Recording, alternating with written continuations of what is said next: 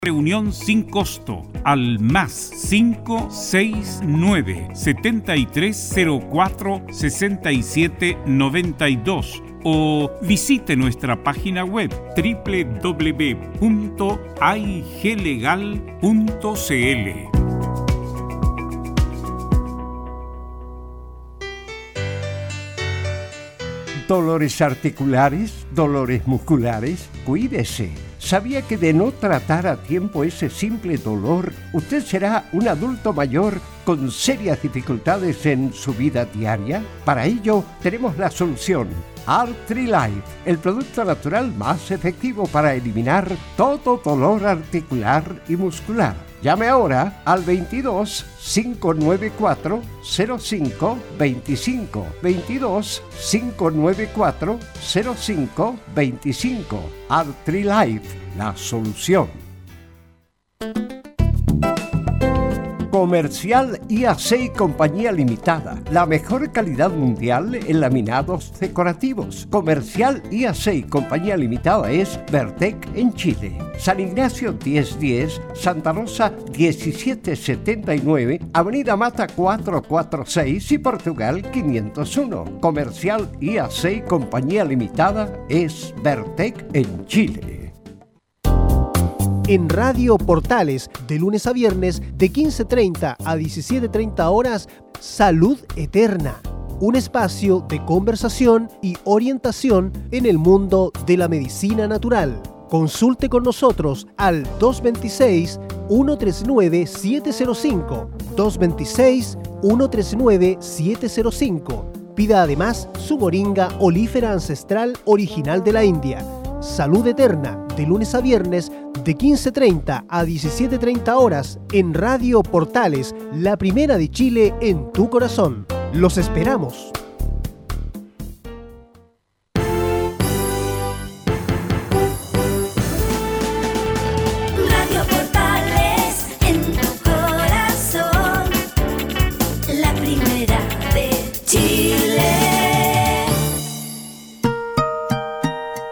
13 horas 29 minutos.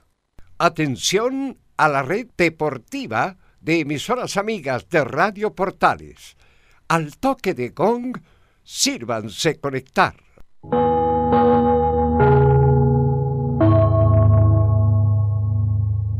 ¡90 minutos!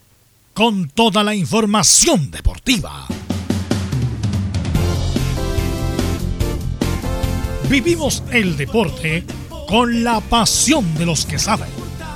Estadio en Portales ya está en el aire con toda la emoción del deporte. Comentarios: Carlos Alberto Bravo, Velus Bravo, Leonardo Mora, René de la Rosa, Camilo Vicencio y Giovanni Castiglione. Reporteros: Enzo Muñoz, Nicolás Gatica, Rodrigo Vergara, Juan Pedro Hidalgo, Rodrigo Jara y Felipe Holguín. Producción, Nicolás Gatica. Técnicos, Gabriel González Hidalgo y César Navarrete. Edición, Leonardo Mora. Dirección, Carlos Alberto Bravo.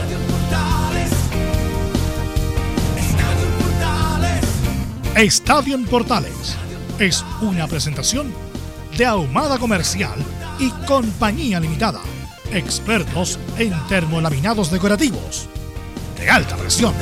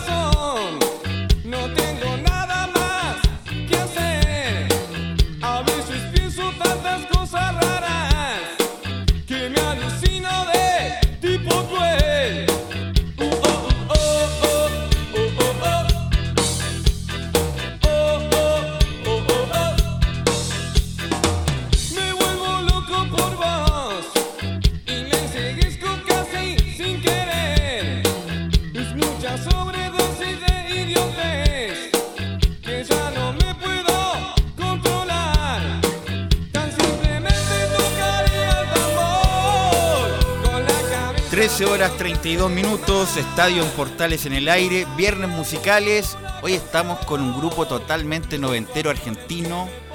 Me recuerda la Aquilar en el Tavo, trabajás, estudiás. Hola, ¿qué tal? Buenas tardes, ¿quieres una bebida? Una Pepsi en esa época, una Free. Vilma, Palma y Vampiros nos va a acompañar en los viernes musicales de Estadio en Portales el día de hoy. Una banda que tiene muchos temas bien simpáticos, agradables, de otra época también, por supuesto, ¿ah? respecto a cómo nos hemos relacionado también con el sexo femenino. Así que Vilma, Palma y Vampiro nos va a acompañar en los viernes, en los viernes musicales, ya que estamos a puertas de otra jornada eliminatoria para Chile. Hoy, 20 horas, juega Chile con Perú y por supuesto va a transmitir Portales Digital a través de las 19 horas. Eh, así que inmediatamente pasamos a saludar a nuestros compañeros que ya están conectados para hacer la edición de hoy de Estadio Portales, ya 13 de noviembre. Y obviamente saludamos primero a Nicolás Gatica. ¿Cómo estás, Nicolás? Buenas tardes, Belu, y a toda la sintonía de Estadio en Portales. Claro, aquí ya, esperando por supuesto para el partido de esta noche de Chile frente a Perú a las 20 horas. Y en el caso de Colo Colo, bueno, sabremos qué formación va a utilizar el técnico Gustavo Quinteros. En cuanto a los refuerzos, ¿ah?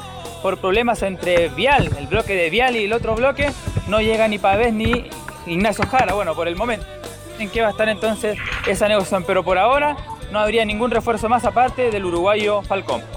Sí, alguien está descargando caja ahí en la bodega, en el bodegaje parece. Eh, gracias, Nicolás Gatica. Y pasamos a saludar a don Enzo Muñoz. ¿Cómo estás, Enzo?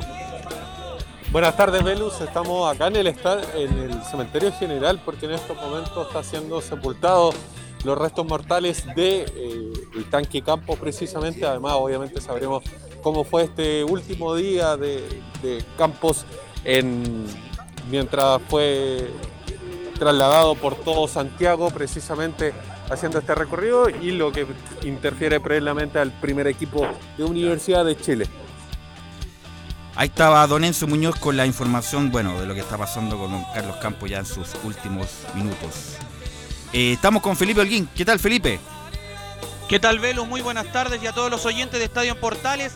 Así es, la Católica ya se prepara para el partido que tendrá este día domingo, donde deberá enfrentar al equipo de Cobresal a las 21.30 a las 21 horas, bien digo, en el reducto de San Carlos de Apoquindo, por la segunda rueda del Campeonato Nacional y que será transmisión, por supuesto, de Estadio Portales. Gracias, Felipe Holguín. Y vamos a saludar a Laurencio Valderrama que nos va a traer toda la info, toda la información, el reporte de la selección chilena que juega a las 20 horas. Laurencio Valderrama, ¿cómo estás? Hola, ¿qué tal, Velo? Gusto de saludarte a ti y a todos quienes escuchan Estadio en Portales. Eh, primero que todo, seguiremos repasando las declaraciones de Reinaldo Rueda en la previa del partido ante Perú, entre otras las que se refieren al caso de Jan eh, quien vuelve a la selección chilena. Y por cierto, eh, en el cuerpo técnico de La Roja esperarán hasta último minuto a Alexis Sánchez, que sigue teniendo algunas molestias físicas. Estimas en Estadio en Portales. Y pasamos a saludar, por supuesto, inmediatamente al ex árbitro profesional, Ironman y bailador de salsa, don René de la Rosa. ¿Cómo está René? Cantante de salsa, Belu. Y cantante de salsa. ¿Cómo está René? Buenas tardes a todos los oyentes de Portales, a ti, Belu, y a todo el equipo. ¿Todo bien, René? Todo bien aquí, preparando para ver el partido en familia eh, de las 20 horas. Sí, te vamos a preguntar por lo que pasó ayer también entre Ecuador, Bolivia y Argentina con Paraguay, sobre todo una falta a Ezequiel Palacios que lo dejó gravemente lesionado. Eh, ¿Cómo está Giovanni Castiglione? Muy bien. ¿Y tú, Velus, cómo te encuentras este día viernes? Muy bien, sí, sí, sí, estamos bien ahora, estamos bien. Lo- que- bueno, bien. nos había tocado una noticia antes de entrar al estudio. Que te dejó choqueado. Ese, de ese gato. Ese gato no, no, no es tu, no es la rusa, ¿no? No, es la rusa, la No, rusa está al lado mío, echadita Ya. regalona. Oye, Velus. Dime, eh, ¿qué- cuál es me, la- me, me hiciste llorar. ¿Por qué te hice llorar? Me recordaste la aquelarre del Tao. Aquelarre, Se me cayó por lagrimón con la música. ¿Cómo no? Y siempre ganador Giovanni, me imagino, ¿ah? Saliendo ganador. Eh, lo que tú dejabas, lo- yo, yo agarraba lo que te rebotaba. No, no, por favor. Bueno, sa- pasamos a saludar también a nuestro estelar de los días viernes. ¿Cómo estás, Camilo? Muy buenas tardes, Venus, para ti y para todos los auditores de Estadio en Portales. Sí, pues la jornada ya previa a esta clasificatoria y también de- del comienzo de la segunda rueda del Campeonato Nacional, así que harta información. Harta información y harto fútbol. Por lo tanto, inmediatamente lee los titulares Nicolás Gatica. Bien, comenzamos entonces con los temas de esta jornada ya de día viernes 13 de noviembre.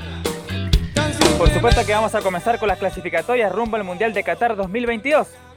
Argentina igualó en un partido polémico por el VAR y por una falta descalificadora del paraguayo Ángel Romero sobre el argentino Ezequiel Palacios. El volante que es compañero de Charles Aranguis en el Valle Leverkusen sufrió una fractura y estará varios meses fuera de las canchas. Antes Bolivia había perdido La Paz 3 a 2 ante Ecuador en un partido donde también hubo polémica. Lo que incluso en una acción sacó de quiso al técnico de Bolivia, recordemos el venezolano César Farías, muy conocido en Chile también. Hoy en la tarde Colombia en Barranquilla recibe a Uruguay y luego del partido de Chile-Perú, Brasil, sin el lesionado, Neymar recibe a Venezuela. Y obviamente sabremos las novedades del seleccionado chileno donde Alexis sigue siendo duda y donde Felipe Mora asoma como el centro delantero. Sobre Perú también sabremos cómo preparan el partido de esta noche en el Estadio Nacional donde el juez del encuentro será el uruguayo Ostojic. Cerramos con el fútbol chileno donde claro ya están jugando en Viña del Mar Everton y O'Higgins de Rancagua. Por supuesto que hubo un minuto de silencio en memoria del fallecimiento del ídolo azul y ex seleccionado chileno Carlos Campos. Si el elenco rancagüino vence a Everton, volverá a dejar a Colo Colo en el penúltimo lugar de la tabla. Esto y más en Estadio en Portales. Don René de la Rosa le trae algún recuerdo, Vilma, Palma y Vampiros, ¿o no?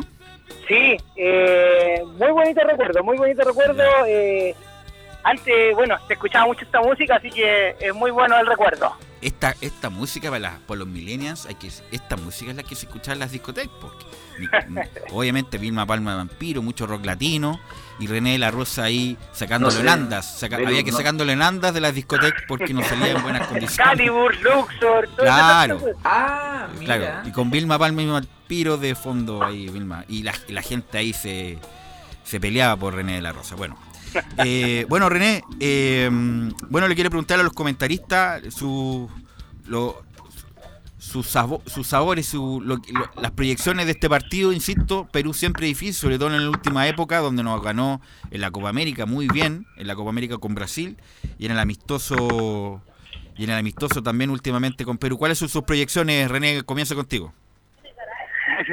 El, bueno, con lo que comenté, lamentablemente no pude comentar el día miércoles, día lunes, la, esperanza que para este partido.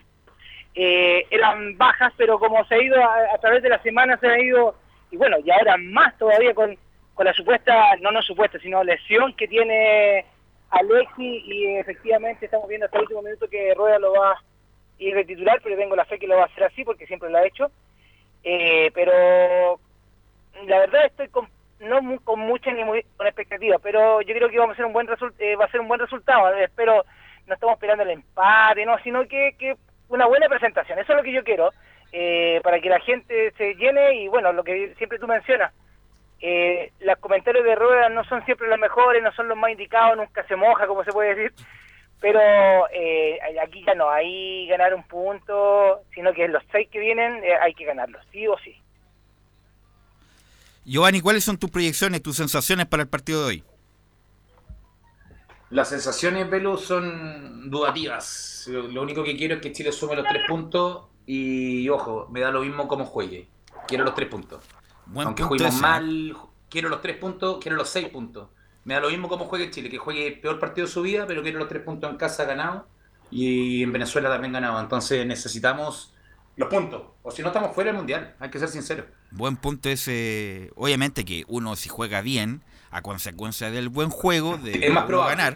Es Pero más como tú lo bien dices, a veces se juega mal y se pierde, y a veces se juega muy bien y se pierde. Hoy, Camilo, lo, como dice bien Giovanni, necesitamos los puntos, pero en forma apremiante. Sí, de todas maneras, ganar de, de todas maneras como, como sea, no importa en este momento el buen juego, después se tendrá que ir, que ir viendo ya la- durante la clasificatoria, porque ya se demostró que va, va a estar muy difícil con lo que después de lo que pasó con, con Ecuador en esta, en, este- en esta clasificatoria, ya se sabe que va a, ser, va a estar muy complicada. Así que los tres puntos, de todas maneras. ¿Y qué me dices del árbitro del partido, el uruguayo Ostojic? Eh, René.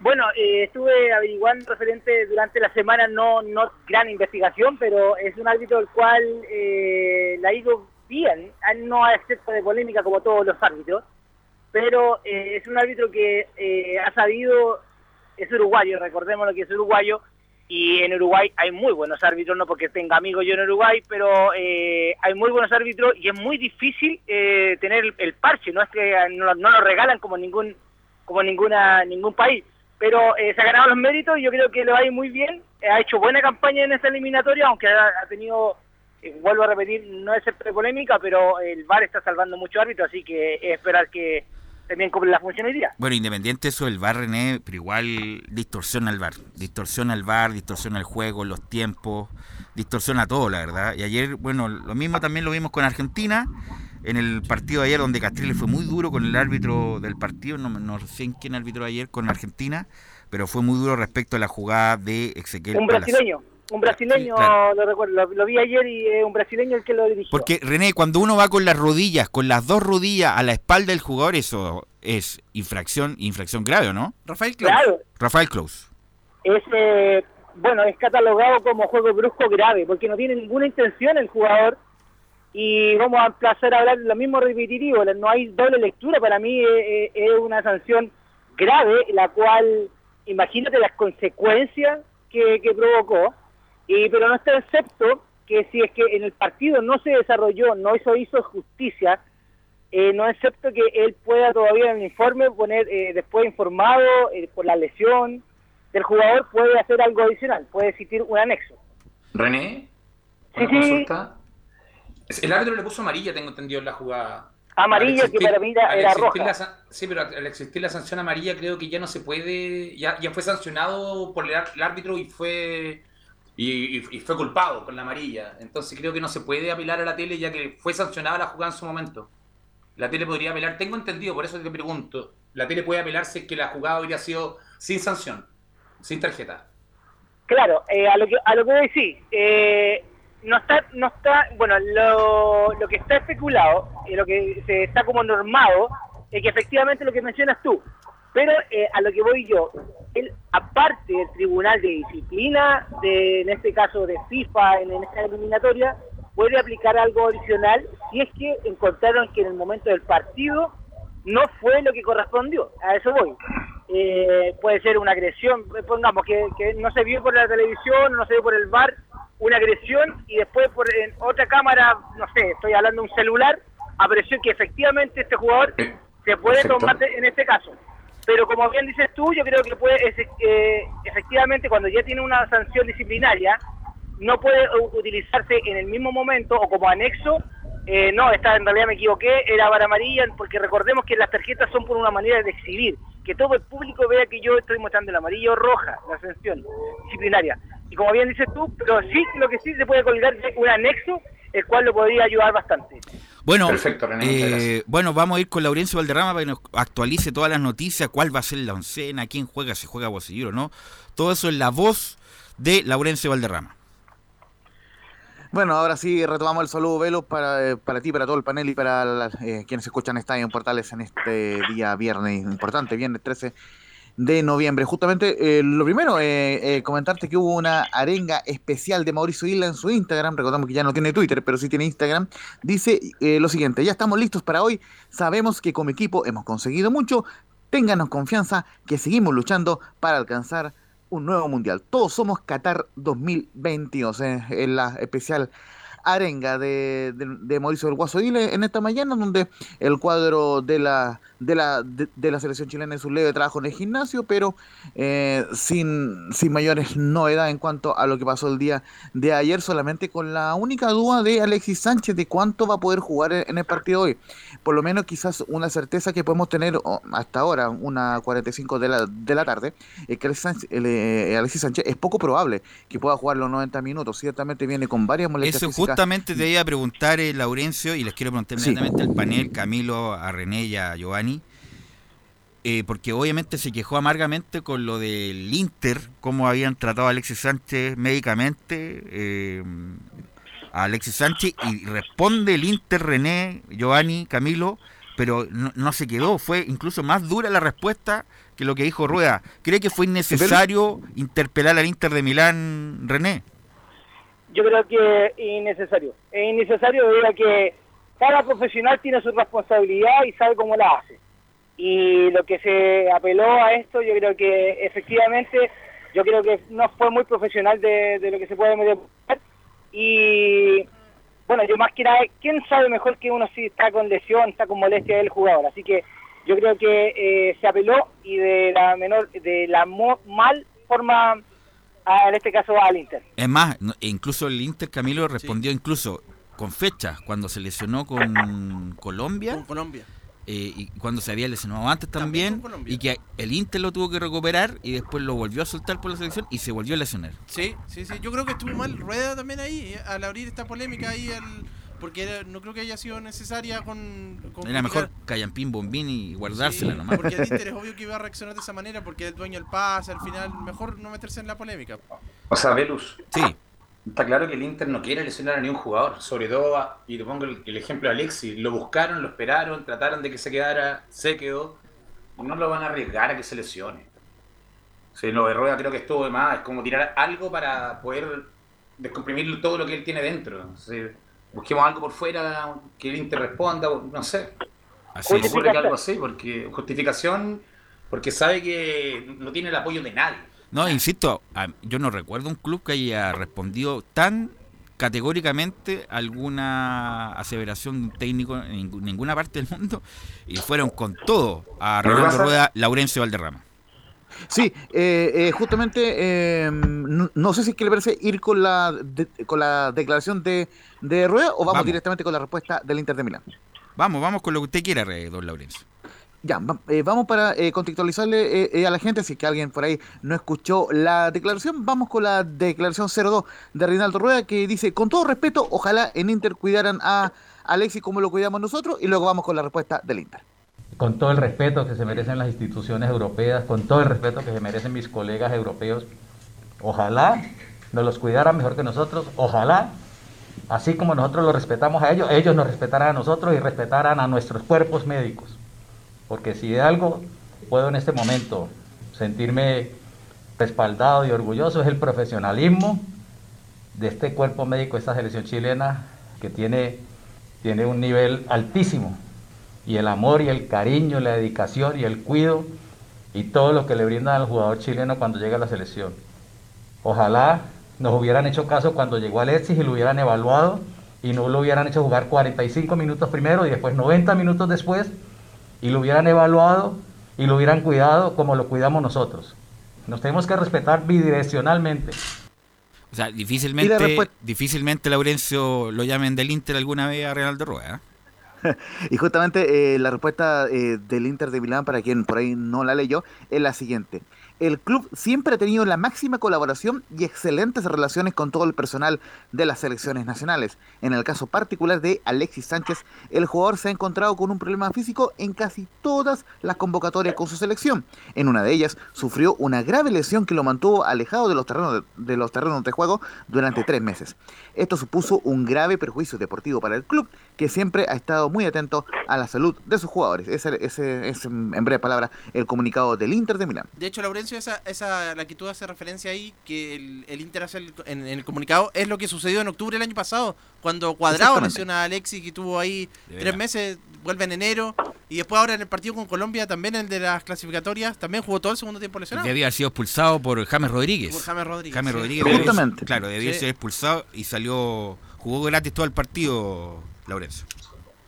¿Velus? Justamente. Sí. Giovanni, disculpa, disculpa, lo- Giovanni quería aportar y algo, cerrar- Giovanni. Disculpa, No, Giovanni. Ok. cerremos primero, cerremos primero, Ya. cerremos con Laurencio. Laurencio. Sí, eh, muy cortito. El, el gran problema eh, que pasó también, y, y que esto eh, no se ha conversado mucho, me parece, es que eh, cuando juega Alexis Sánchez en el Inter, él, bueno, como siempre, como todo jugador, y, y Giovanni me imagino que lo podrá explicar mejor, todo jugador siempre quiere jugar.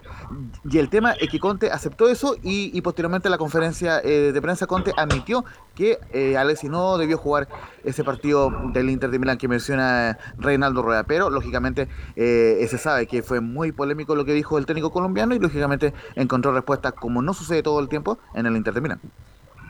Es que, Velo, es lógico que se haya molestado el Inter, sobre todo por el tema de que no deja como, como que no cuidar a sus jugadores, siendo que Claro. el fútbol italiano es el que se preocupa de hacerlos trabajar diferenciado hasta por la edad que tiene cada jugador. Si por eso llegan jugadores a jugar con 38 años a un gran nivel. Pues se Y preocupan además cada Conte, día, día a día. y además Conte, cuando volvió Sánchez prácticamente no jugó, jugó el clásico, jugó pocos minutos, después el partido siguiente jugó la mitad, y o sea, no, no es que lo sobrecargó, y ahí hay una obviamente un cambio de opinión entre el técnico Rueda y, y la, con- y la gente del Inter. Y con respecto al- a los jugadores, siempre dice que la- siempre se dice en el fútbol, y tú lo sabes, Belu, que no hay mejor doctor que uno mismo. Claro. Entonces Alexis tiene que haber dicho sí, estoy para jugar, siendo que no está a 100%. Aunque, por ese, las ganas, lo- por aunque eso lo pongo bien en cuestionamiento, ¿ah? porque uno, el jugador siempre quiere jugar y a veces, justamente con las ganas de jugar, arriesga más de la cuenta. Y eso es verdad. Así es, pero si le preguntan a él, estoy. No, si estoy. ¿Alguna vez usted y René La Rosa arbitró lesionado? Sí, sí lo recuerdo. Sí, pero, eh, a ver, lo, lo hice porque estaba, bueno, eh, la ambición, pero la mala ambición que tiene uno de repente por no querer eh, dejar de arbitrar, en este caso, en- y lo que yo lo traspaso a un jugador, dejar de, de jugar. Eh, recuerdo que lo hice en el Becker, en Germán Becker desgarrado. Desgarrado, pero me, como se puede decir en vulgares palabras, me pichicateé. Eh, pero era un micro desgarro, pero lo pude hacer, pero fue bastante irresponsable. Si tú me preguntas a la altura de mi vida ahora lo haría, no lo haría. ¿Y estaba Pero- sobrio? Eh, sí, sobrio, Ah, sobrio, sobrio, pero... ¿Qué año, ¿Qué año fue René? Eh, fue, me- incluso me acuerdo hasta el, el partido que fue Temuco con Antofagasta, eh, cuando yo estaba en la primera B. Yo estoy hablando, no sé, de- no lo recuerdo muy bien, pero me acuerdo que eh, Bueno, Giovanni juega, juega en Temuco. Por eso, por eso estaba preguntando. me, quedé, me quedaba, yo ahí me quedaba en el pero la gente, le- cosas que no le interesa, pero No interesa en el a nadie, Terra Verde, sí. que ahora ya no está eso, Terra Verde. estaba al lado del cerro. Perfecto, al Y lado del el, papá del Pato Lira, o el suegro Pato Lira, es el que nos trasladaba a los árbitros. El papá. Sí, porque él, eh, para que la gente sepa, eh, es eh, es casado con la hermana de Droguet, si no me equivoco, no, al menos, ¿no? En Temuco. O sea, Hugo Droguet se casó con la hermana del Pato Lira. Claro, ahí. Y el papá me llevaba así, y ahí, así que eh, por eso lo recuerdo muy bien y tengo muy buenos recuerdos de eso. Así que eh, en esa ocasión no me lo recuerdo, te mentiría, Giovanni, pero eh, esa es la época. Ok, Perfecto. Laurencio. Sí, justamente Velus, y bueno, pa- para ir eh, avanzando en los temas, justamente eh, eh, tú consultabas sobre lo que se refirió Renaldo Rueda al caso de Jan Bosellur, quien, quien vuelve tras ese historiado partido ante la Argentina. Recordemos, Chile perdió en- en ese tercer lugar ante el cuadro de la Argentina en la Copa América 2019 y justamente dio dos respuestas en el caso de Jan Bosellur. Vamos con la primera, la 05. Jan Bosellur es un referente y un histórico de La Roja y no tiene la aureola mediática de otros referentes. Es un, referente, un histórico importante del fútbol chileno, quizás un hombre que no tiene la aureola mediática que tienen otros, pero que ha sido determinante para, para todo lo que, lo que ha logrado Chile. En Copa América nos despedimos, por más de que le dije que lo pensara, que lo pensara, que lo pensara, lo dejé tranquilo. Y este año, en marzo, eh, antes de- del inicio de la cuarentena, de la pandemia, eh, mucho antes, yo creo que era finales de febrero, comienzos de marzo, eh, logré hablar con él y, seguía con mi firme propósito de que se, se replanteara, que reconsiderara. Pero no es fácil, todos los momentos son diferentes y, y- el fútbol es, es como la vida de momentos. No se dio la reunión, vino todo el tema de la cuarentena. Ahora volví a reconsiderar la situación, le hablé, nos reunimos y él se siente muy bien, se siente muy bien, ha hecho un trabajo eh, extraordinario con el Departamento Médico de U de Chile, eh, en forma privada él también. Bueno, el trabajo sí, sin duda que lo ha hecho bien, pero el futbolísticamente, el- vamos a hablar de la U, de lo que hemos visto últimamente. La U ha jugado mal, Bocellur, mal. ¿Qué, qué hace Bocellur cada vez que le llega la pelota? La pisa para atrás, la pisa para atrás. Obviamente llega a línea de fondo cuando aparece sin pelota. Obviamente los laterales tienen que aparecer sin pelota cuando el lanzador o el volante central o el volante creativo le tira un balonazo para que Bocellur pueda desequilibrar sin balón. Pero cuando tiene el balón, como lo hacía anteriormente, cuando Bocellur ganaba el duelo, Giovanni, eh, ahora no, no- no tiene el oxígeno para ganar el duelo, para llegar a la línea de fondo y desequilibrar, Giovanni. Como tú lo dices, bueno, los años pasan, la fatiga material en todo sentido. Bosellur tiene un historial tremendo, dos goles mundiales, pero en este momento es reserva de la Universidad de Chile por rendimiento. Eso es lo que no me cuadra a mí con el llamado a Reinaldo Rueda. Porque si vino a hablar con él a principio de año, ¿por qué no lo llamó al principio de la eliminatoria? Como para No, porque él no quería, po, es que él no quería, po, Giovanni. Y ahora lo, que lo- banca lo en tuvo, en lo tuvo que convencer.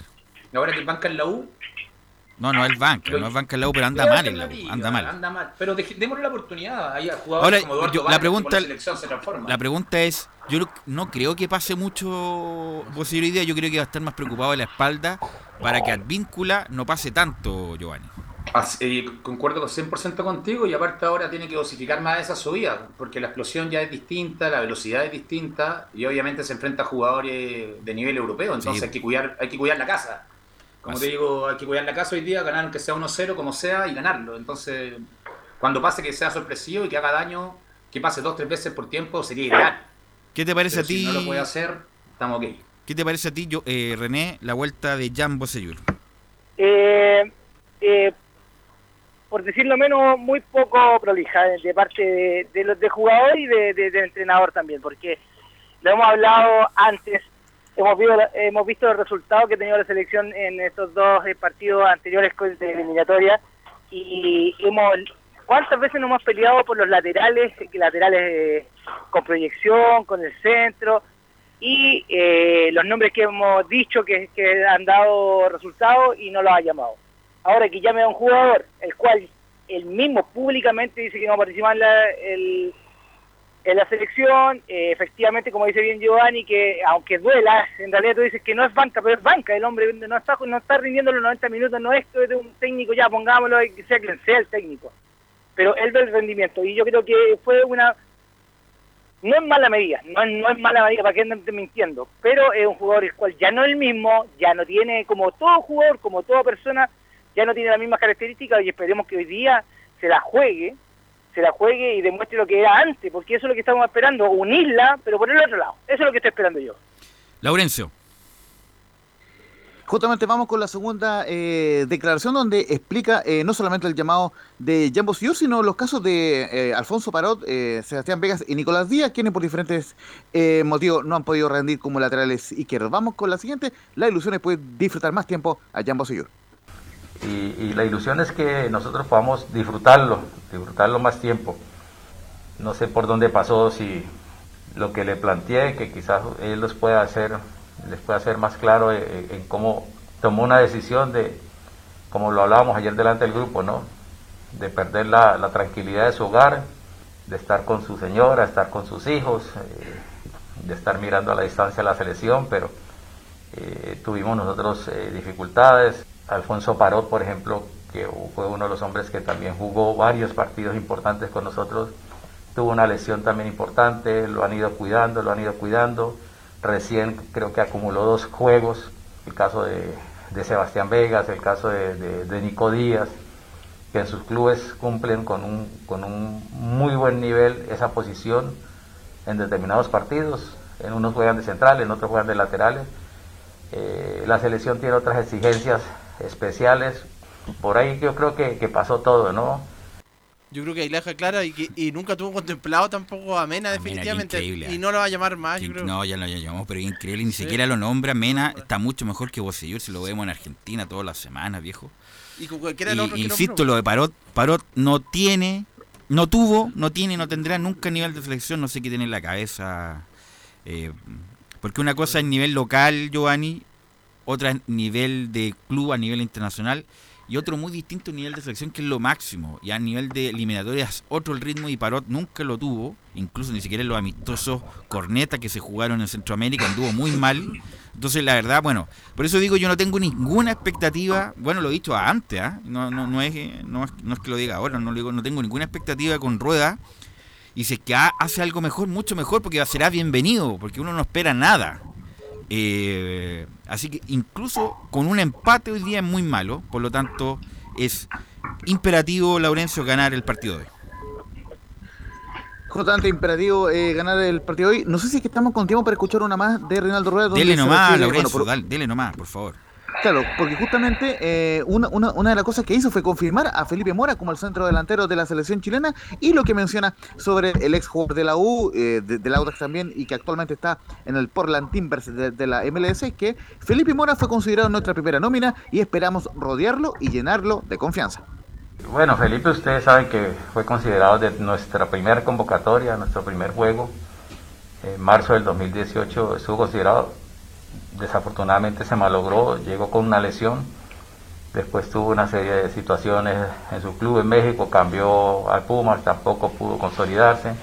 Este año inició con su club, con el Portland, un proceso de adaptación a la MLS, un juego diferente al, al que venía desarrollando en México, unas condiciones diferentes, eh, sin ser inicialista, eh, al final eh, entraba como alternativa y logró marcar algunos goles.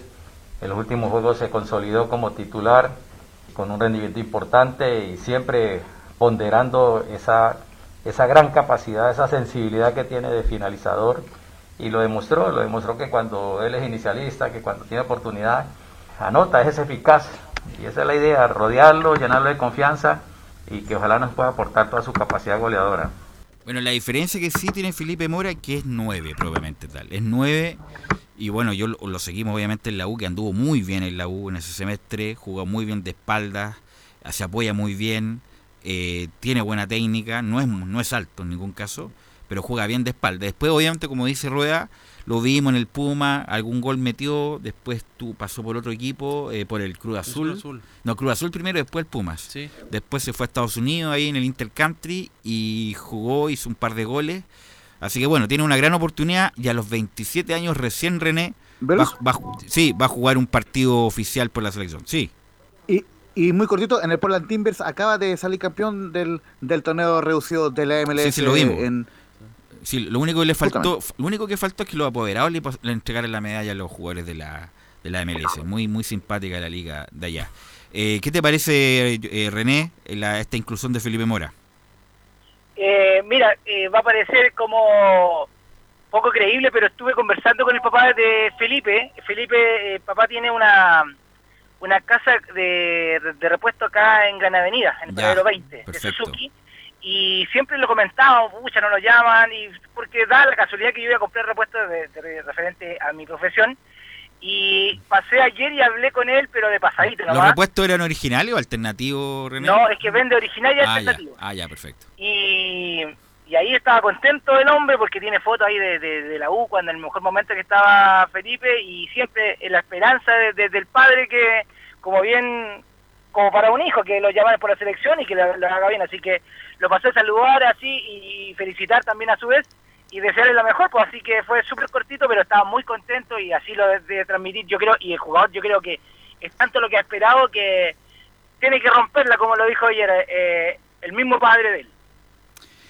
Laurencio Valderrama. sí, y justamente eh, acá también eh, tenemos la, la- la declaración de Felipe Mora, quien dice que estoy muy contento de, eh, de estar de vuelta y será un partido muy duro ante Perú. Sí, la verdad que, que muy contento de estar de vuelta en la selección. La verdad que, vengo con muchas ganas y, espero hacer las cosas bien en esta pasada. Eh, bien, la verdad que Perú siempre ha sido un rival muy complicado para, para la selección. Creo que es una selección que en este último tiempo ha venido haciendo las cosas muy bien. La verdad que va a ser un partido eh, muy difícil, pero a la vez confiado en que nosotros tenemos un gran equipo y, y ojalá poder dejar los tres puntos en casa.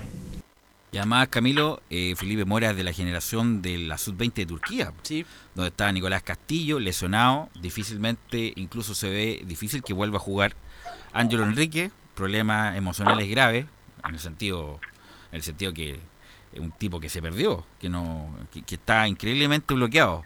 Eh, la- Nicolás Maturana, Sebastián Martínez, el Cindy Cuevas, eh, ¿quién más estaba? Estaba mm, Me parece que los defensas estaba estaban- Darío Melo, Melo. el arquero, eh, Huerta, toda esa generación, a los 27 Baeza. años, Baeza, a los 27 años, recién Felipe Mora va a jugar un partido por los puntos Laurencio.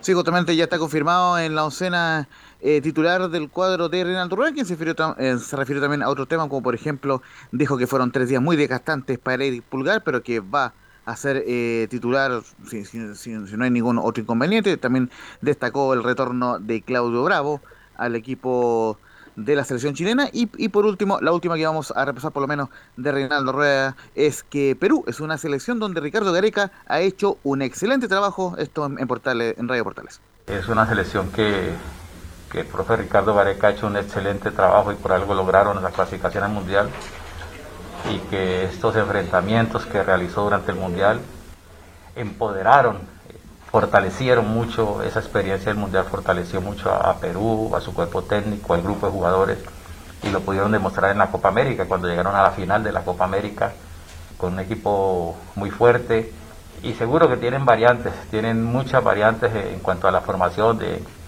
de hacer eh, 4-3-3, el 1-4-3-3 o el 1-4-2-3-1 o el, o el 1-4-1-4-1 con jugadores eh, de, de- de buena formación.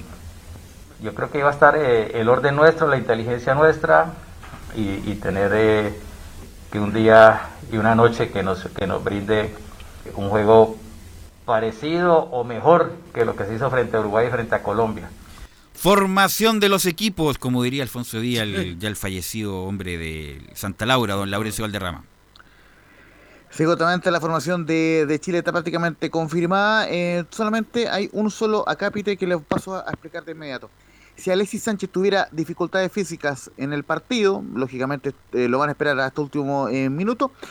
La alternativa es que entre eh, César Pinares por sector derecho y cambiar a Fabián Orellana por sector izquierdo, que es un poco una posición que, que él ha ocupado en algún momento en tanto en el Eibar como, como ahora en el Valladolid. Con esto, dicho eso, la formación de Chile será la siguiente. Claudio Bravo en la portería. En la última línea, Mauricio Isla, Paulo Díaz, Guillermo Maripán y Jan Bosellur en la defensa. Eric Pulgar, Claudio Baeza y Arturo Vidal en medio campo. Fabián Orellana, Felipe Mora y Alexis Sánchez, el capitán, en la ofensiva. Le voy a preguntar a los estelares el de los viernes, ¿qué le parece la formación? Y empiezo por Giovanni. Velus. ¿Cuál- ahora ¿Qué, sí, te, disculpa. qué- qué te parece la formación de Chile? Me parece, no me gusta, no, es que no me gusta la nómina, Velus. Con lo que tenemos. No, pero te estoy preguntando de la oncena. ¿Qué te parece la oncena? ¿Qué cambio haría? ¿Qué no te gusta? O sea, eh, yo sinceramente, si Alexis Sánchez están viendo para. No, está para todo el partido, ¿para qué está? ¿Para jugar a lesionarse y, y perderse sí o sí el partido de Venezuela? Creo que si no está para poder estar todo el partido y va a correr una- un riesgo todo desde que juegue, desde entrando a la cancha, creo que debería quedar fuera de marginado y jugar con lo que tenemos, por lo menos ahora, que es de local. René, ¿qué te parece la formación? ¿Qué cambio haría? ¿Qué no te gusta? ¿Qué te gusta? ¿Qué jugador incluiría o te parece bien? Eh, me voy a colgar de las palabras de, de Giovanni, es lo que hay, es lo que hay y yo creo que los- lo de Alexis Sánchez es un caso, es un caso que es importante, que interesa a, muchos, pero yo creo que no hay más y pero yo creo que si hay que está en la selección, hay que si está para los 90, hay que jugar los 90, si que estaba medio tiempo, mejor que se quede en la banca y uno que entre que esté para los 90 minutos. Esa es mi expectativa para hoy día. Sí, porque Camilo con la formación, mira, faltaría eh, Charles Aranguis, que está lesionado, sería Pulgar, Aranguis, Vidal, Orellana, Mora, es como lo mejorcito que tenemos. Bueno, obviamente que yo sacaría a Orellana y podría a Vargas en algún momento, eh, que jugara por fuera y Felipe Mora por, por dentro, y atrás a Jorge Gary Medel por Paulo Díaz, pero es como lo mejorcito. Lo, lo único que a mí me hace ruido es lo de Claudio Base, que es un correctísimo jugador, tácticamente muy bueno, pero corta y pincha y juega cortito. Corta y pincha y juega cortito, y esos volantes ya no están. No, no, no son esos volantes modernos. Pero no llamó a ningún otro para esa posición ahora porque no, tiene no tiene otro. Pulgar podría haber sido. Bueno, Pulgar va a jugar. Pulgar juega ahí, pero claro. Eh, ¿A quién más tiene? Porque no llamó a Lorenzo no, Reyes. llamó a Echeverría, ¿no? A Echeverría. Echeverría, justo. Esa es la única. Y, y no llamó a Saavedra. No llamó a No Saavedra. llamó a Saavedra.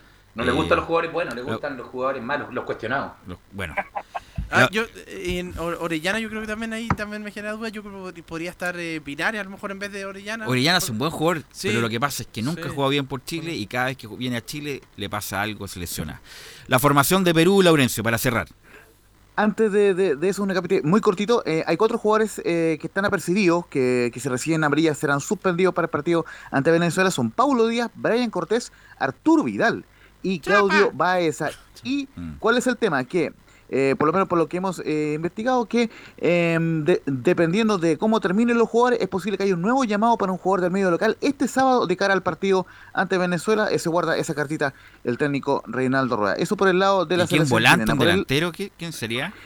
me da la impresión que sería un volante, pero por lo menos eh, no, no, no me arriesgaría a decir un nombre, pero por lo menos eh, se, se espera eh, hasta la noche y lo más probable es que se nomine un volante, porque obviamente sí que sobre todo si que Baeza o Vidal re- eh, reciben a medida quedarán suspendidos, por ende existe una posibilidad de, de que haya algún llamado. Por aquí eh, Felipe eh, Holguín dice es un push, puede ser una posibilidad, pero eh, recordemos que hay que Aunque esperar no lo ha a llamado lo todo este suceda. tiempo.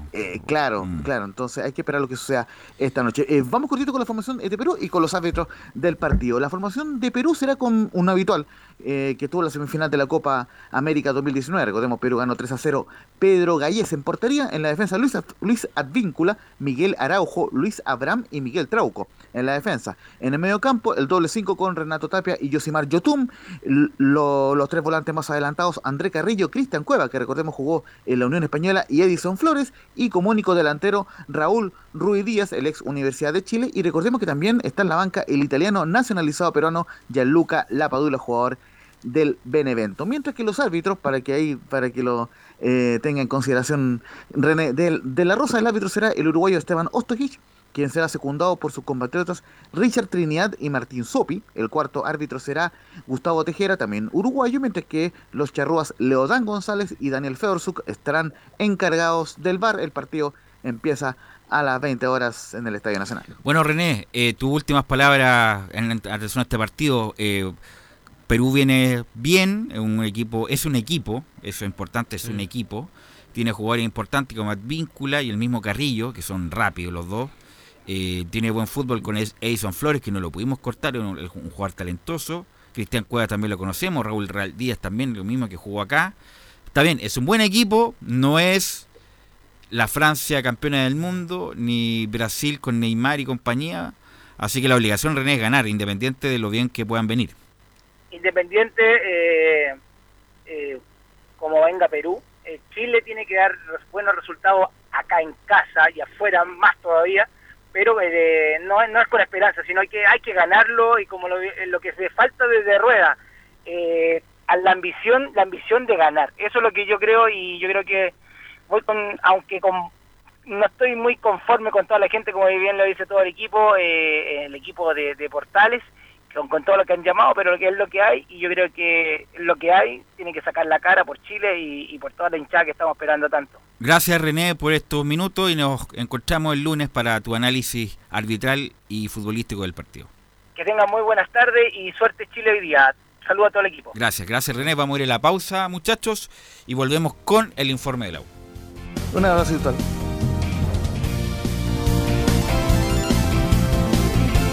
Radio Portales le indica la hora.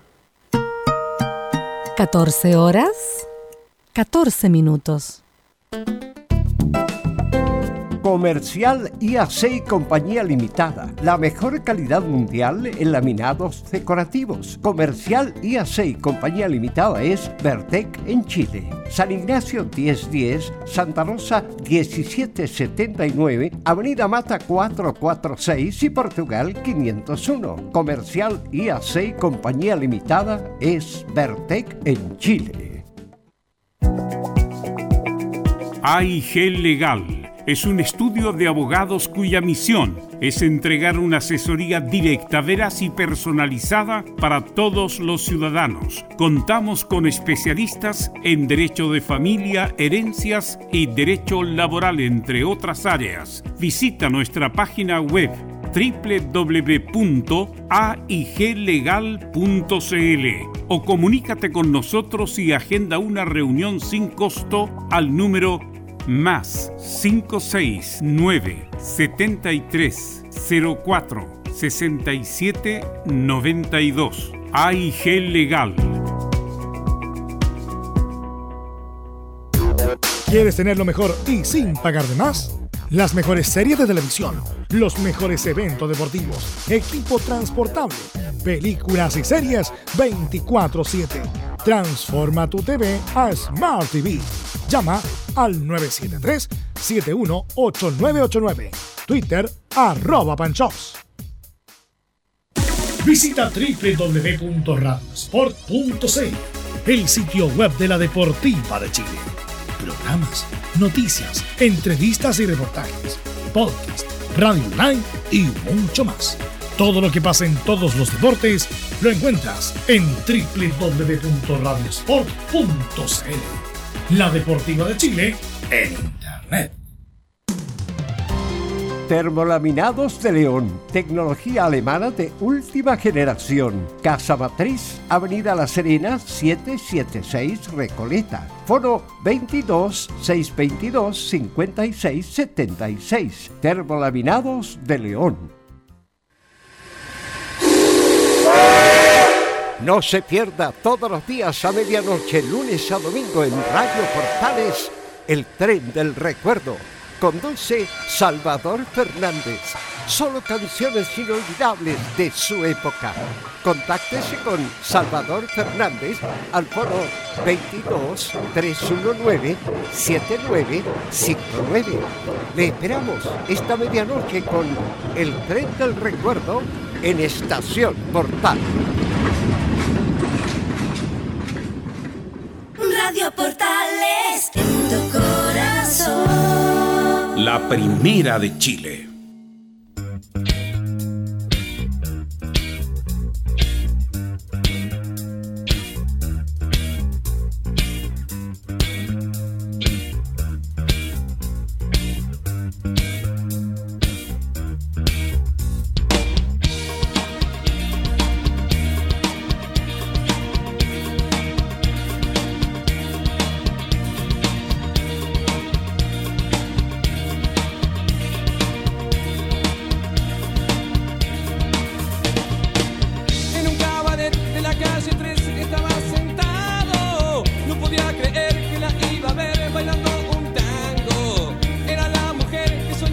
Horas con 18 minutos. Ella era un travesti, se llama el tema. Muy conocido y muy cantado también por Giovanni muchas veces. Ella era un travesti. Eh, Tremenda canción, Belén. Tremenda canción, po, sí, es- canta la. te decía por interno, por interno me recuerda mucho la época, la época de nosotros. la No, pero época- canta, canta eh, la experiencia de ir a una discoteca y no era una mujer, era un travesti. Esta, esta la cantaste en Dacapo tú una vez, no recuerdo. ¿sí? Era, claro, una experiencia que le tocó a varios. Pero bueno, eh, don Enzo Muñoz, ¿cómo estás? Buenas tardes. Buenas tardes, Velus. Tal como te lo adelantaba en titulares, tuvimos lo que fue la caravana que llevó desde eh, la parroquia Santa Gemita, ubicada en Nuñoa, pasando por el Estadio Nacional, hasta el cementerio. Se nos fue Enzo.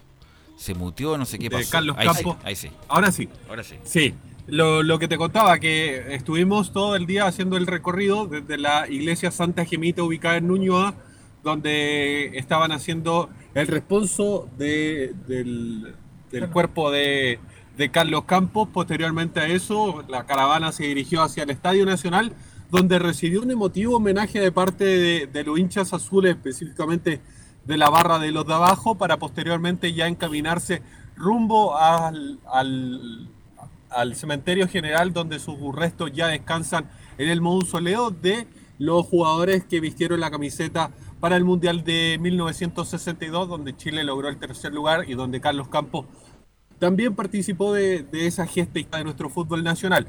Pero pasemos a escuchar algunas declaraciones.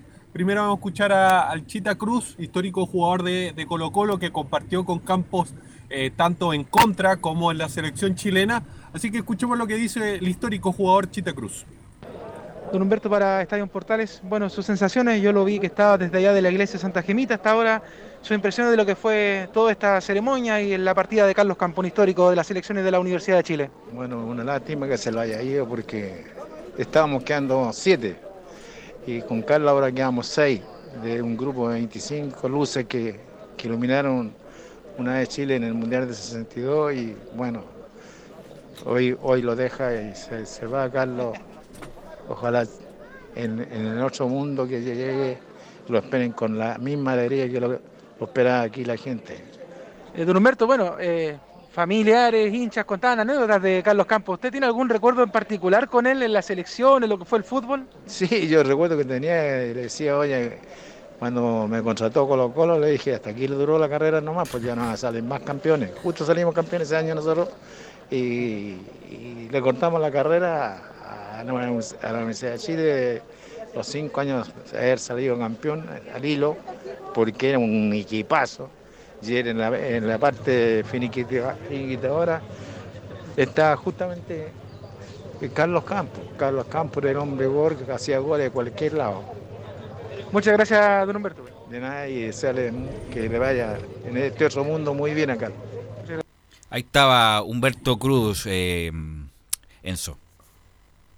Sí, que conversó amablemente con, con Leo Mora, que, que ahí lo estuvo entrevistando, y a quien también entrevistó eh, un histórico pero esta vez de, Universidad de Chile. Estamos hablando de Sergio Navarro Montoya, eterno capitán de la U de 1960, de la época gloriosa del Ballet Azul. Así que escuchemos también, porque, porque también se refirió a la partida de su compañero, de su delantero centro, de Carlos Campos. Don Sergio, para Estadio Portales, sus sensaciones de lo que fue la partida de don Carlos Campos, usted lo acompañó desde la parroquia Santa Jimita hasta este lugar acá en el cementerio general. Yo te voy a decir una cosa, del Ballet Azul, Carlos Campos fue el primero que llegó a la U a los 12 años. Detrásito de él llegó Leonel. Yo llegué a los 15. Pero fuimos compañeros, compadres, familiares. Mis hijos son amigos de los hijos de Carlos. 70 años de amistad. Y trato de reírme, de bromear, de tontear, porque si me dejo vencer por lo que verdaderamente siento, me voy a poner a llorar. Y eso no quiero que los de la U vean a un, a, a un compañero de, de- de sensaciones, de emociones, aflojar. No, nosotros no vamos a aflojar nunca los de la U. Además, usted era el capitán de Carlos Campos. pues. Sí, ¿Ah? sí, yo fui capitán de la U, del Ballet Azul y capitán de la selección de 62. Creo que lo he hecho bien porque todavía se mantiene hasta hoy la amistad. Y bueno, ahí ya tenemos la reserva para hacer un equipo bueno, para ganarle a los de allá al frente. Eso. Me imagino que como usted dice, las emociones a flor de piel, los hinchas, la familia, ustedes siguiendo a Carlito en esta última hora. Sí, imagínate que estamos rodeados de cabros que eran mucho menores que nosotros. Eran de la reserva, jugaron partidos con nosotros, pero son menores. Yo trataba de ponerlos serios, pero no se puede con estos chacoteros. pues. No le crean nada. Muchas gracias, don Sergio. Oye, gracias a ustedes por esta atención, porque nos hace renovar el cariño por la U. Vemos que todo el mundo siente ese cariño que nosotros lo tenemos adentro tanto, tantos años. Veo que gente joven como ustedes sienten, tiene los mismos sentimientos de cariño por la U y ojalá eso no se pierda nunca. La U Estaba Sergio Navarro Enzo Muñoz. ¿Velus? Sí, Giovanni, sí, disculpa. Giovanni. Se nota, se nota la- lo que era el camarín cuando Sí, esa sí. Universidad de Chile era otra cosa. Te Bueno, lo digo sin, bueno. desmereciéndolo ahora, lo digo sinceramente. No, pero el- Siguen siendo amigos, siguen teniendo relaciones. Sí. Un grupo compenetrado que por algo ganó lo que ganó, por algo también fueron seleccionados y llegaron donde estuvieron también. Bueno, se nota la diferencia y el sentimiento que tienen hacia la camiseta. En esa época, bueno, yo llegué a la U a los 12 años. Los 12 años yo llegué a la U. Y siempre nos hablaban de cómo se forjó el Ballet Azul. eh, con. ¿El profe Gualo? No, no, no. en- eran Pepe Ruiz. El Pepe Ruiz. Que nos hablaban de, de la- la- cómo se configuró el Ballet Azul. En esa época era inédito que el fútbol trabajara en forma multidisciplinaria. Había médico, asistente social, la señora Sonia, que se fue en su momento ya, que se preocuparon del- del- de la vida personal también de los jugadores, de cómo se armó y donde la U dominó la década. Ganó seis títulos en esa década, eh, pudo haber ganado los 10 incluso. Y me imagino que el Chita, Cruz se refiere al año 70, donde Colo Colo salió campeón de, ese equipo, cuando estaba Miguel Hermosilla también. eh, y Leonel, pues, Leonel se fue, para el año 70 se fue a, a Colo Colo. Así que no, una generación extraordinaria, eh, imborrable, irrepetible en su Muñoz. Sí, y al, al último que vamos a escuchar de esa generación es Alberto Quintano, el mariscal, que también eh, conversó con el micrófono de Estadio en Portales. Ahora sí estamos con don Alberto Quintano. Don Alberto, sus sensaciones de lo que fue esta jornada emotiva del funeral de don Carlos Campos. Bueno, eh, la, la- la verdad que despedir a, a Carlito es, muy fuerte, sobre todo para todos los que nos criamos bajo el alero de, ellos, ¿no? Eh, y, además fueron nuestros ídolos. Eh, y ayudaron en la formación porque eran eh, los elementos mayores que nos aconsejaban cómo orientarnos. Eh, y, y Carlos siempre fue un hombre el, el cual uno guarda grandes recuerdos porque él no solamente se preocupaba de ser jugador, sino que un orientador de, lo- de la gente que veníamos de- desde abajo para que intentáramos formarnos bajo un criterio que estaba establecido en la voz. ¿Alguna anécdota que tenga con, con Carlitos Campos cuando estaba junto con él en el equipo? No, pero por supuesto, o sea, eh, normalmente eh, en los corners, cuando jugaba, supongamos, la juvenil contra el primer equipo, eh, eh, Carlito me decía, flaco, tócame el hombro porque esa es la manera de desplazar a, a- a los jugadores, así que, eh, o sea, no seáis tonto, no seáis gil, porque tenéis que tocarme para moverme un poco y, y así desequilibrarme. Bueno, imagino que muy emocionado usted también, don Alberto, con la cantidad de hinchas, la familia, todos los que llegaron acá al cementerio general. Sí, sí, eh, qué gran cariño establecido por tanta gente, inolvidable, te diría, inolvidable para, para eh, toda la gente que, que vino acá, pero inolvidable porque eh, realmente es algo que se atesora en el corazón. Ahí estaba Alberto Quintano en Muñoz. Sí, hay que decir que también estuvo Leonel Sánchez despidiendo Pero me a permite, su Enzo, querido amigo. me permite, eh, Alberto Sí. Quintano sí es más, mucho más joven que toda esa generación. Alberto Quintano llega como en la segunda etapa del ballet. Estoy seguro que salió el campeón en el 69, no sé si el 67 Quintano, pero estoy seguro que Quintano salió campeón en el 69 y ella es el más joven de esa, de esa época. Obviamente que se fue reinventando, hubo mucho recambio en el ballet, sobre todo del 66 hasta el 70 y uno de los jugadores que apareció a gran nivel fue justamente Alberto Quintano en su opinión. Sí, yo te lo, lo mencionaba. Aparte de, de los que escuchamos, eh, también estuvo Leonel Sánchez despidiéndose de quien fuera uno de sus grandes socios y amigos, por qué no decirlo, eh, dentro, dentro y fuera de la cancha. Es más, habían unas declaraciones de Leonel que preguntaba, ¿y ahora a quién le voy a tener que dar el pase? Precisamente porque ya no, no va a ser más la icónica frase de centro de Leonel y gol de Campos. Entonces, en, en ese sentido, precisamente también mostraba su tristeza en quien fuera uno de los emblemas, como es Leonel Sánchez de- del Ballet Azul, que también estaba, como lo decíamos, despidiendo a, Carlos Campos. Y ya adentrándonos derechamente en lo que es el partido, el próximo partido de Universidad de Chile con, Santiago Wander, recalcar lo, que hemos venido diciendo, que no es majadero, que no va a poder estar con Rafael Dudamel, porque el Rafael Dudamel, el técnico ¿Enzo? Ahí sí. Sí, ahí sí. Sí. Eh, decirlo que no va a poder contar con, con el técnico venezolano Rafael Dudamel, porque recordemos, él se encuentra en una residencia sanitaria, producto del COVID positivo que dio. Va a estar eh, Jara, el Marcelo Jara, eh, como eh, encargado de- del primer equipo de Universidad de Chile, dirigiendo lo que será este partido. Y sobre este partido tan importante para la U, el primer partido de la segunda rueda, habla precisamente Fernando de Paul, un hombre que va a ser titular contra el equipo Catuto. Va a ser un partido seguramente difícil, como lo fue también en, en cancha de Wander. También que nosotros ese partido tuvimos una expulsión muy rápida, la de Camilo y después la de Luis, pero Wander ha mejorado muchísimo. Entonces va a ser un partido, creo yo, que parejo, muy intenso y vamos a hacer lo posible para quedarnos con esos tres puntos que, nos van a servir un montón.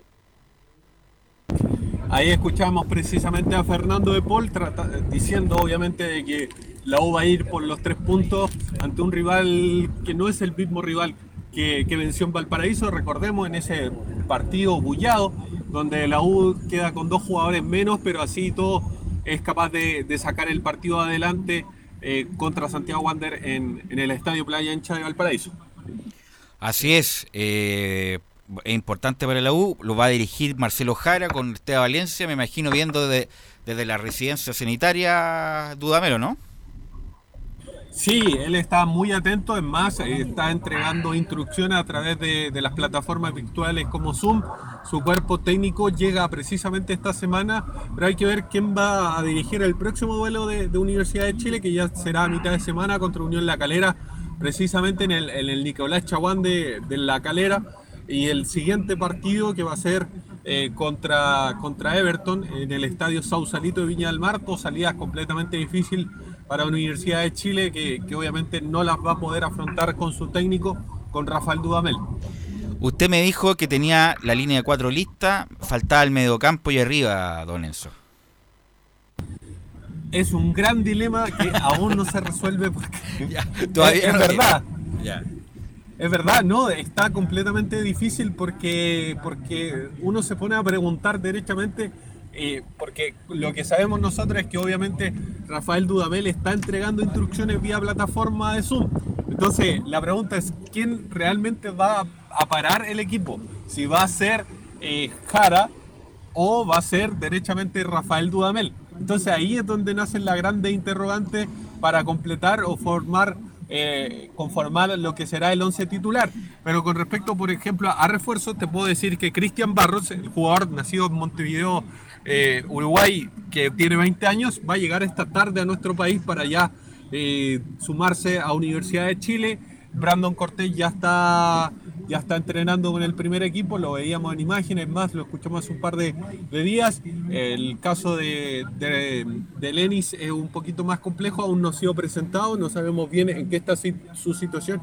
Me parece que está resolviendo temas migratorios y para poder trabajar con, toda, con todas las de la ley eh, en nuestro país. Pero igual, dígame un equipo, po, Enzo, especule. Usted es bueno para especular. Especule No. y dígame un equipo. Pero por favor. Con Fernando de Pole en el arco, la línea de cuatro tradicional. la- sin embargo, no venía jugando con Caputo en los últimos partidos, pero con Matías Rodríguez, con Osvaldo González, con Casanova y Carrasco por la izquierda. Camilo Moya, yo creo que va a ir con Gonzalo Espinosa. Por ahí lo más probable es que también juegue Jimmy Martínez, dejando en delantera a mm, Montillo. Joaquín Larribey hay Montillo, obviamente, y lo más probable es que aparezca eh, Brandon Cortés como sea por, por el sector de la izquierda, eh, obviamente como, como una opción, sobre todo para sumar minutos de, de juvenil. Sí, y Galanis se recuperó del garro, ¿no? Todavía sigue en recuperación. Me, me parece que están todos listos inmediatamente, están todos disponibles, con excepción de, de, obviamente de Franco Lobos, que sigue en su recuperación, son seis meses, le queda bastante al jugador, y Pablo Aránguez, que por lo demás el día de hoy subió un video ya volviendo a, a por lo menos a trotar en el Centro Deportivo Azul, así que va bien encaminada su recuperación.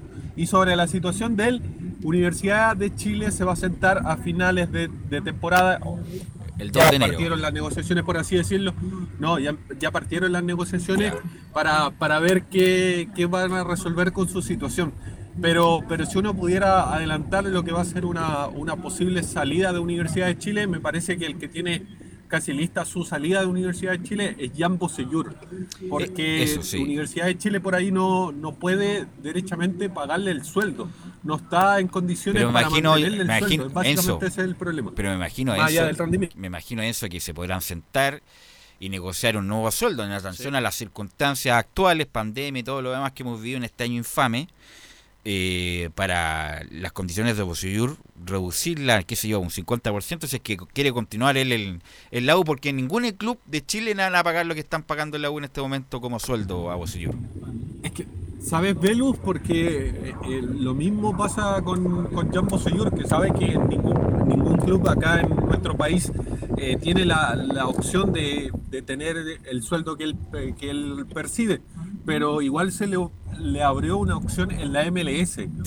Por ahí también lo andan buscando, eh, considerando que es un seleccionado nacional, sobre todo ahora que, que lo convocó nuevamente Rueda, por ahí también podrían aparecer unas opciones Si para que que hacer. Bosellur pueda continuar su carrera.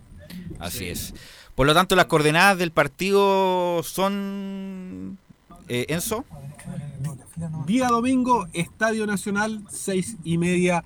Va a ser ese partido trascendental para Universidad de Chile para sumar de a tres, considerando que ya no está en el sector, no está quinto, está sexto, luego de, de- de De ese triunfo de, de, de Curicó. De Curicó. ahora es el quinto y, y Universidad de Chile es el sexto en estos momentos. En la tabla, en la tabla de este año, en la tabla sí. del promedio, la U está número 13. Ok, gracias Enzo, gracias ahí a todos los muchachos que están, se escucha ahí todo. Gracias Enzo, ¿ah? ¿Velus? Sí, Giovanni. Estaba revisando Buenas listado. tardes.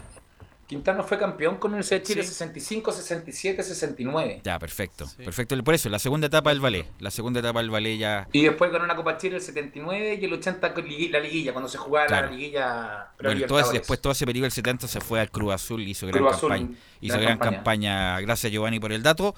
Vamos a la pausa muchachos y volvemos con Nicolás Gatica y Felipe Holguín, Colo Colo y la UCI respectivamente.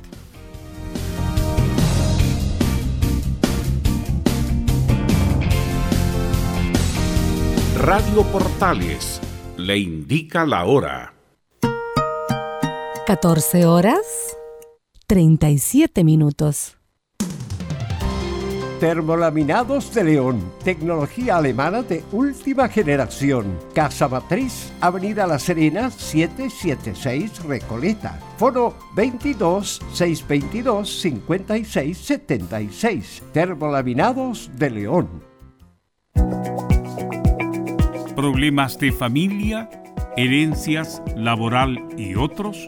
AIG Legal, estudios de abogados que entrega asesoría directa y personalizada para atender su situación personal. Especialistas en derecho de familia, herencias y derecho laboral, entre otras áreas. Comuníquese con nosotros y agende una reunión sin costo al más 569 7304 6792 o visite nuestra página web www.aiglegal.cl.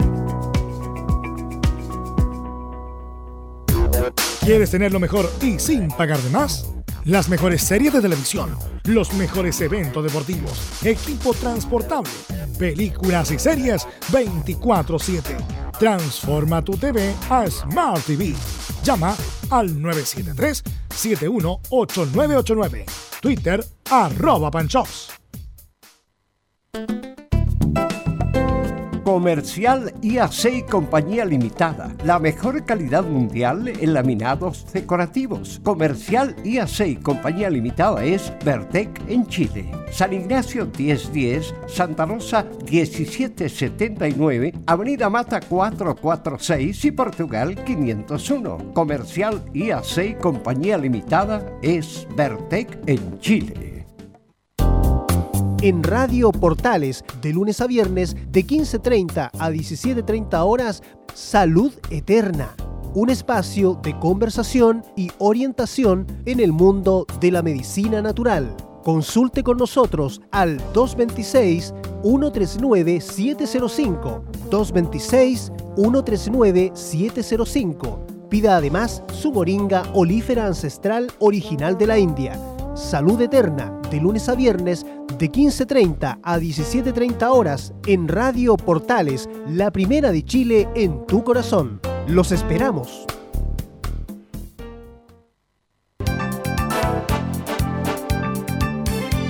Radio Portales, en tu corazón, la primera de Chile.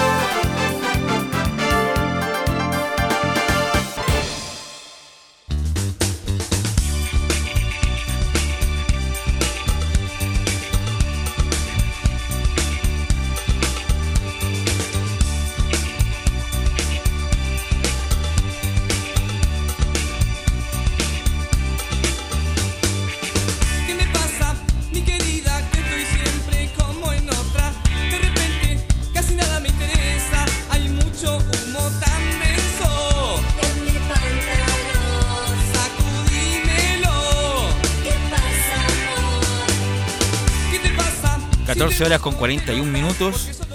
Eh, este tema habla del Fernet con coca. Yo creo que no hay un trago más malo que el Fernet con coca. No sé si alguien lo ha tomado aquí. Eh, Giovanni, lo más probable es que sí. Giovanni, ¿qué te parece el Fernet con coca? Es de mis favoritos. Es tu favorito ya. Así es, me gusta el trago amargo, me gusta el trago fuerte. Sí, a mí. Seamos sinceros, ¿para qué vamos a andar con En algún, en algún momento como que quiso entrar en Chile, pero no entró, ¿ah? No entró, no es de mucho Es un, gusto grupo, es un grupo de. Es un, es un gusto adquirido más que nada, Mm. pero pasa a ser bien rico, bien agradable como un bajativo. No tomarte cinco, No, tomarte claro. uno o dos. En Argentina es muy famoso el Fernet con coca. Y usted me tiene alarma de gol, Giovanni Castiglione. Sí, gana O'Higgins 1-0, minuto 49. o sea, 4 del segundo tiempo, hicieron el gol a Everton, así que el visita va ganando. ¿Nombre del goleador? No lo tengo en este momento, pero lo averiguo en dos segundos. Ok. Bueno, y vamos a pasar inmediatamente a saludar a Nicolás Gatica para que nos informe de Colo Colo, que Colo Colo juega con, juega mañana a las 11 horas, juega con Palestino en la cisterna Goti, me dice Felipe Holguín. Gracias. Goti hace el gol para O'Higgins. ¿Cómo estás, Nicolás? Sí, ¿qué tal? Aquí estamos. Bueno, lo que una noticia que no es muy buena para los hinchas de Colo Colo, esta victoria parcial de O'Higgins de Rancagua, porque claro, el equipo de la sexta región está llegando a 15 puntos, se está superando justamente por una unidad Colo Colo, pero que claro, el equipo Albo juega mañana a las 11, como dijimos. eh, se decía que inaugurando la segunda rueda, pero no, pues el partido de Everton y O'Higgins está inaugurando, pero sí va a inaugurar la jornada de día sábado a las 11 de la mañana. Lo- lo otro que hay que decir negativo, aparte del resultado parcial de O'Higgins, es sobre el tema de los refuerzos. Ya está asegurado solamente como el primero y único hasta el momento el defensor uruguayo Maxi Falcón, que fue elogiado por, por todos, incluso por el técnico, por otras personalidades de Colo Colo.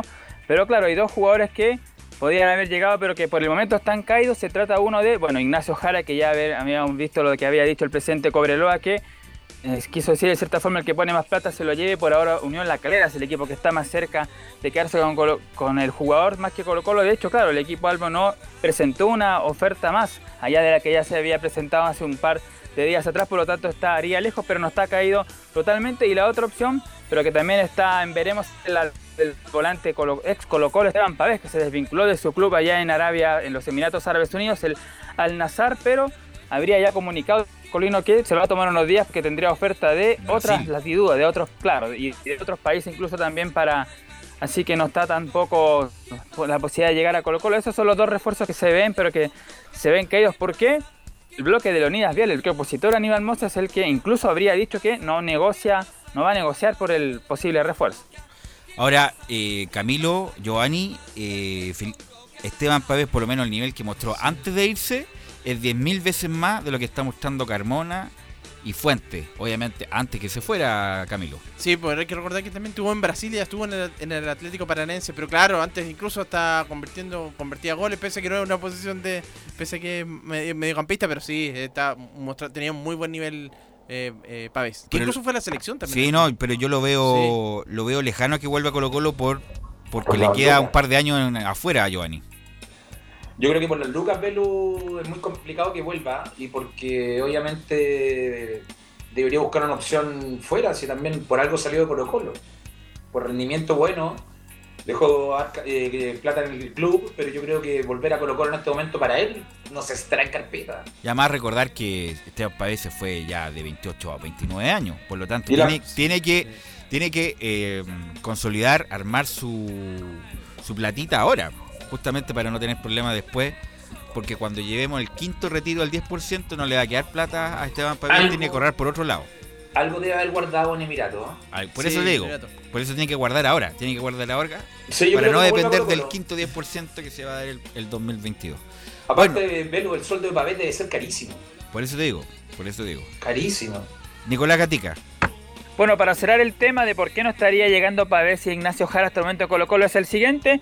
Bueno, según varios medios que cercanos a Colo Colo dicen que el principal culpable justamente de la llegada de Jara sería Leonidas Vial. ¿Por qué? Este problema se había iniciado el día lunes, fecha en la cual hubo una reunión de directores de Blanco y Negro, en la cual se iba a ver el tema de los sueldos, sumado a que se iba a cerrar el tema de refuerzos. ¿Cuál fue el problema?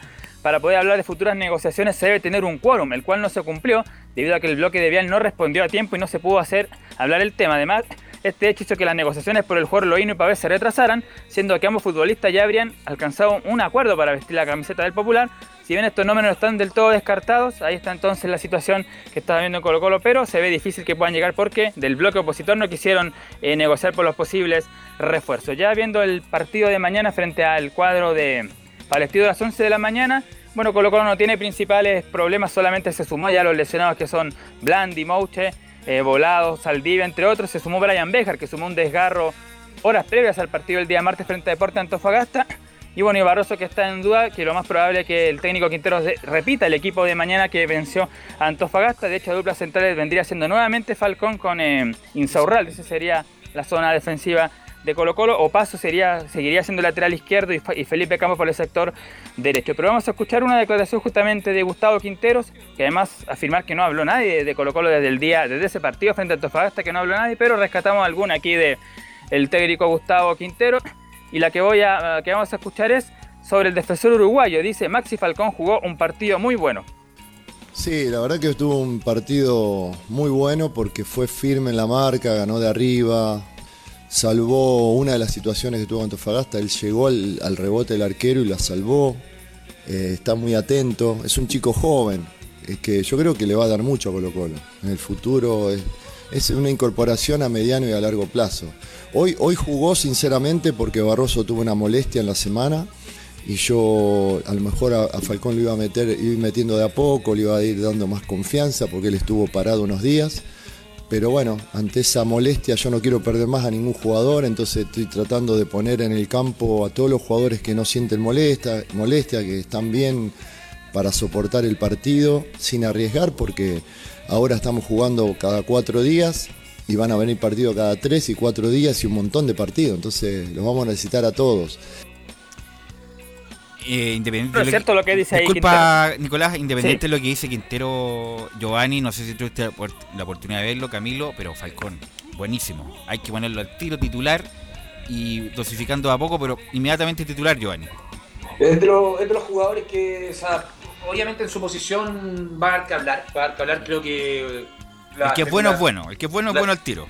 Con guitarra, con guitarra funcionó, con guitarra eléctrica. Entonces creo que puede dar que hablar y que toda la especulación que se dio, que siempre fue positiva en su sus comentarios desde mismo Uruguay, creo que en la cancha lo llevó a, a- a dar el vamos, vamos. Y creo que va a ser titular indiscutido en Colo Colo. Incluso Si es que repite, si es que repite lo que hizo, ojo.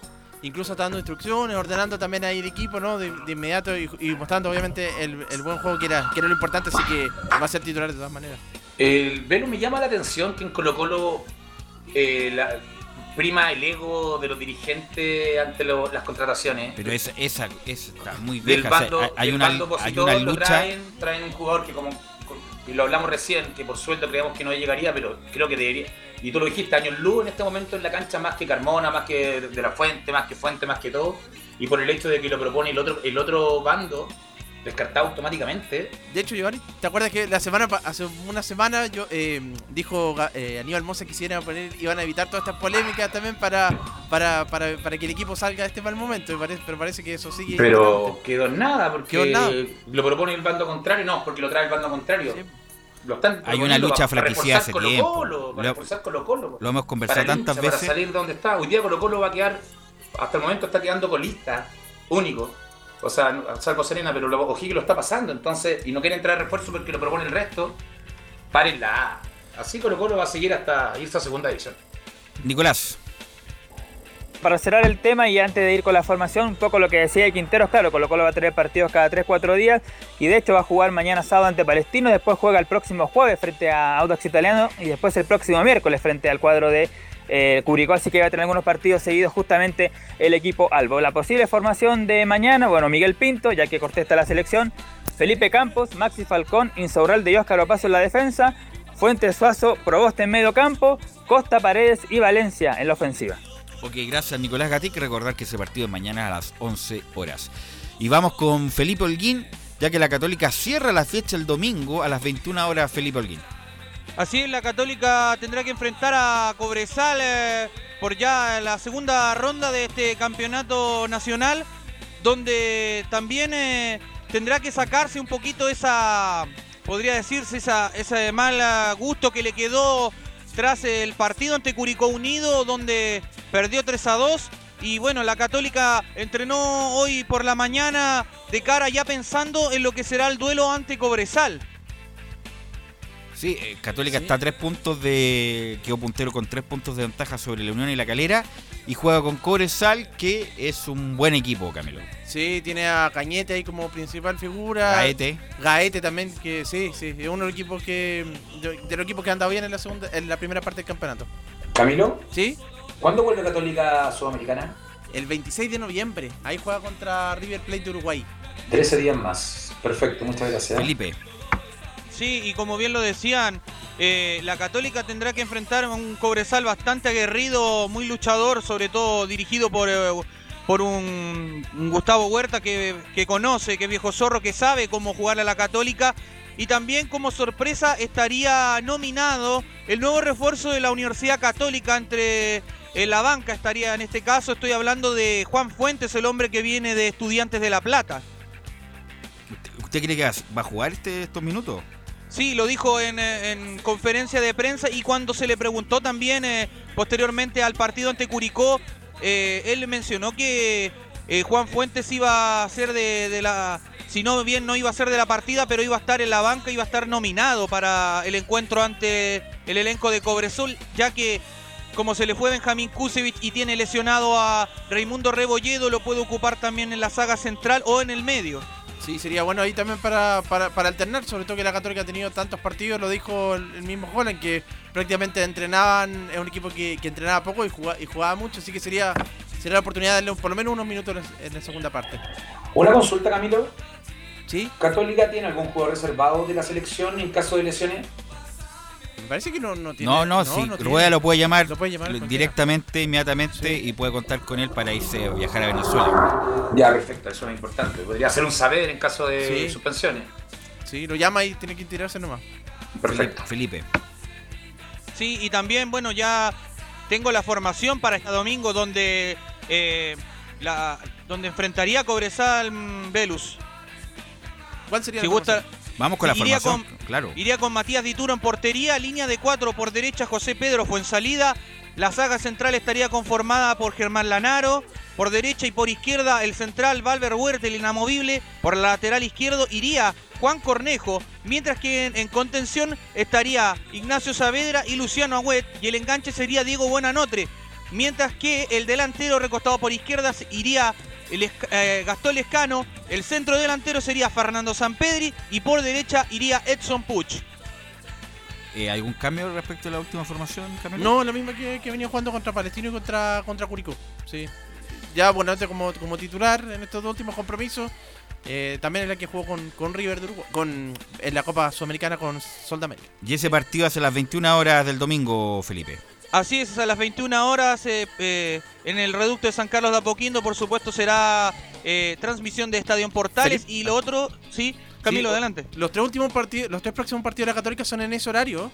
A las 21 Sí. horas con Cobresal. Después los próximos dos también, 21 a 30 horas. Más Buen, tarde buen horario, todavía. sí. Sí, buen horario. Ahora que Buen horario. Hoy día está nublado en Santiago para que nos escuchen regiones, pero ayer hizo bastante Sí. calor. Y se viene bastante calor los próximos días. Felipe, para terminar. Sí, eh, para ir ya terminando el, el informe del día de hoy de la Universidad Católica, la Católica sigue buscando refuerzos y particularmente un mediocampista, como yo lo he mencionado en los de- informes anteriores.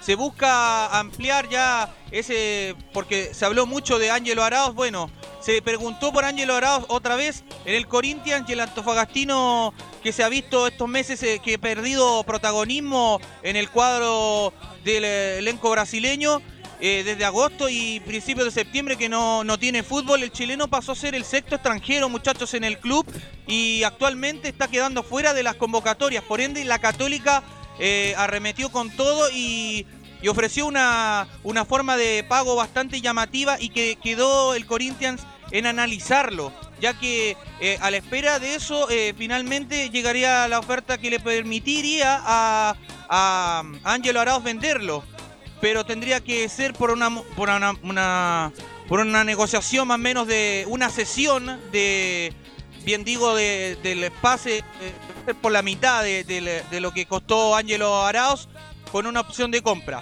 Ok, gracias Felipe. Nos encontramos el fin de semana. Buenas tardes, Belu. Estaba Felipe Holguín. Antes de irnos, bueno, se rumorea que Alexis Sánchez no va a jugar por molestias musculares. Y respuesta corta, Giovanni, porque ya nos tenemos que ir. Eh, ¿Quién reemplaza a Alexis el que no juega? Me gustaría que fuera el histórico.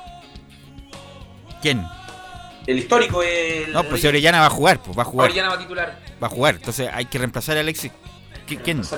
Pinares. Que ingrese Pinares, Pinares. y juegue con dos arriba. Con dos Sí, arriba. Pinares. Y con dos arriba. Ok, gracias Giovanni, gracias Camilo, gracias muchachos y a todos los que colaboraron el día de hoy. Así que no- nos encontramos hoy a partir de las 19 horas en Portales Digital. Buenas tardes.